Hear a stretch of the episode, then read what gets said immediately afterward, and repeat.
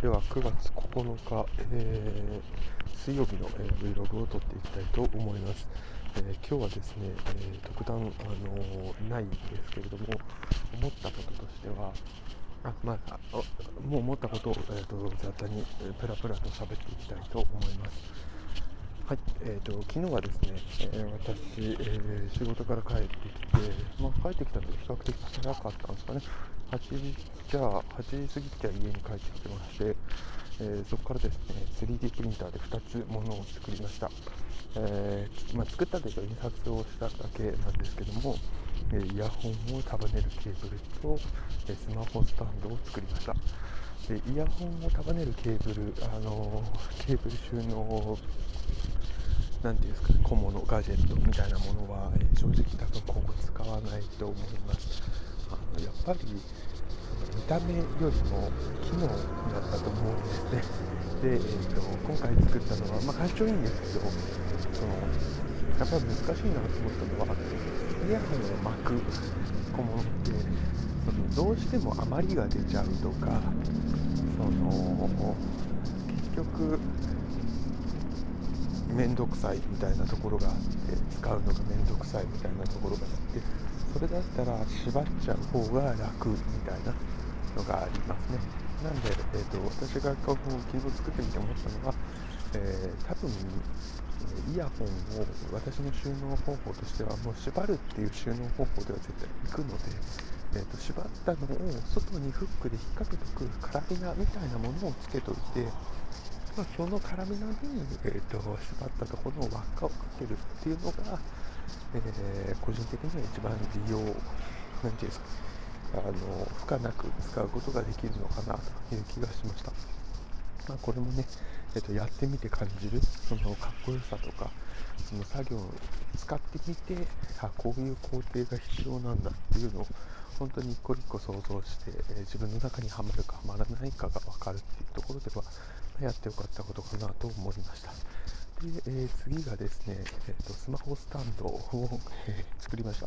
えー、これがですね、今まで僕が持ってる、作った中で、えーと、最長時間がかかりまして、多分7時間ぐらいかかってるんじゃないですかね。えかかって、え作成することができました。えーと、これはですね、えもう本当にあのこれもまた面白い。これ今回初めて大きいものを作ったんですけどもそこで初めて感じることができたのが2点ありまして1個目があのいくらプラスチックを積層している、まあ、だけなのであの非常にあの何て言ったらいいかなあのたわむんだなと,、えーと、大きくなるとそれが分かったのが良かったです、えーとなのでからもしも大きいものを作ろうとした時には今インフィルといって、えーと、中の中身ですね具えーと、積層した時に、えーと、四角外周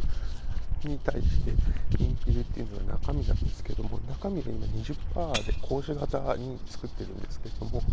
えーと、こうするとまあ結構たわむなと,、えー、となので大きいものになってた時にはそのインフィルの密度を上げてまあ、合成を出すとか、そういうのを考えないといけないんだなというのが分かったというのが1点ありました。で、えーと、もう1点気になった気になったというか分かったところがやっぱり細部にあのいろんなものが宿るなというところでその今回は、えーと、物をえ、新規バースで今回も印刷しただけなんですけれども、その充電の、えー、プラグが刺さるよっていうのが折り込みなんですけれども、多分あれはライトニングケーブルで作られていて、えーと、ライトニングケーブルに比べて、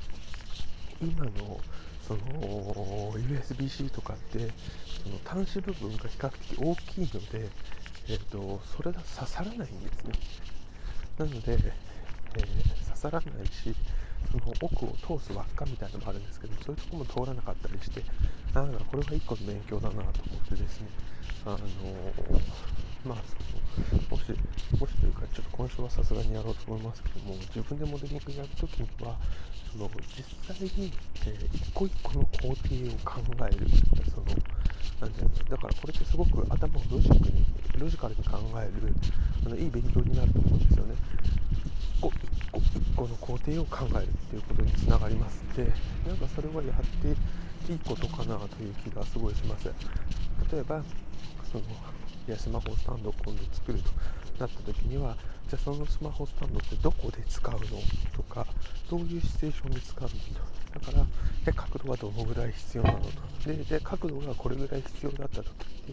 角度があんまり急すぎればスマホ多分前に倒れてきちゃいますし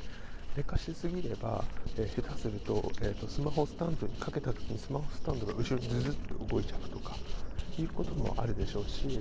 えーと、背の部分を短くすれば短くするほど後ろに倒れちゃうみたいなことも起こるでしょうし、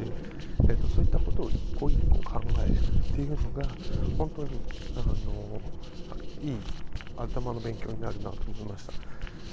で今日作ったスマホスタンドもかっこいいんですけれども、えーと、両脇に支えがないので結構何ていうんですか使ってる時に横に多分倒れちゃうことがあると思うんですよね。